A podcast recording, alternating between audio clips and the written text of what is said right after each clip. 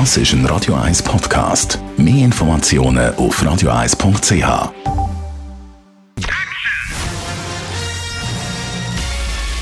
Sein Urteil sorgt dafür, dass Sie nie im falschen Film sitzen.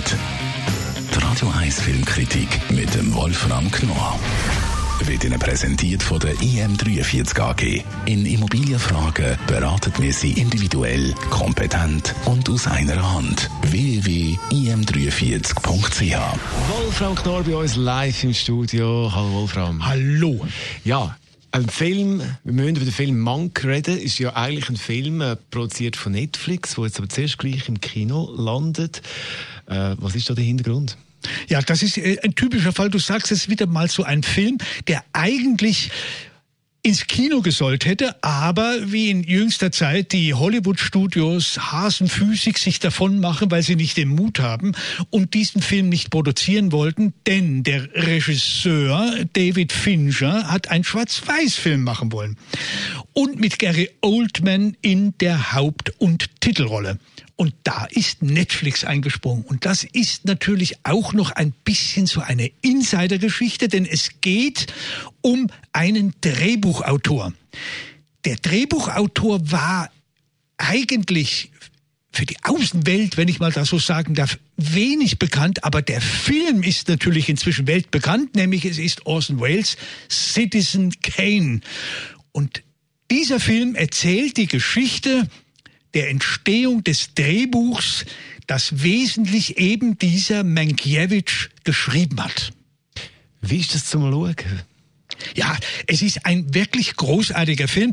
Es ist, wie gesagt, nicht jedermanns Sache, weil schwarz-weiß ist. Es gibt ja Leute, die sagen, oh Gott, oh Gott, nein, ich schaue mir nur Farbfilme an. Das ist ein Unsinn. Man sollte sich das unbedingt anschauen. Der Regisseur David Fincher hat ein Drehbuch seines Vaters verfilmt, der immer schon diese Geschichte auf der Leinwand sehen wollte. Und diese Geschichte musste David Fincher natürlich auch dementsprechend, weil sie ja in den 40er, 1940er Jahren spielt, auch schwarz-weiß machen. Citizen Kane ist ja auch ein Schwarz-Weiß-Film und nun erzählt er die Geschichte dieses Mannes, das ja bis heute umstritten ist. Hat nun der Mankiewicz eigentlich die Idee gehabt zu Citizen Kane oder war es der Regisseur Orson Welles? Und diesen Konflikt schildert er. Man muss noch wissen, dass der Mankiewicz, den Gary Oldman großartig spielt, ein schwerer Alkoholiker war. Und das ist natürlich sehr, sehr witzig in Anführungszeichen. Und äh, wenn man diesen Mankiewicz dann erlebt, wie er natürlich von Randolph Hearst, diesem Medienmogul, zunächst als Freund angesehen wird und dann immer mehr zum Feind wird, weil der natürlich gemerkt hat, er wird in Citizen Kane porträtiert.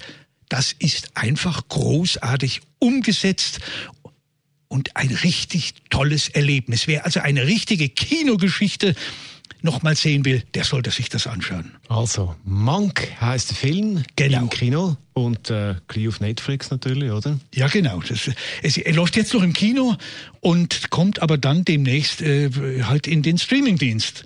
Also, aber gleich Kino unterstützen macht natürlich Sinn, dass man es im Kino geht, auch schauen. Das ist unser Unbedingt, Klar ja. Radio 1 Filmkritiker zum Film Monk vom Regisseur David Fincher. Die Radio 1 Filmkritik mit Das ist ein Radio 1 Podcast. Mehr Informationen auf radio1.ch.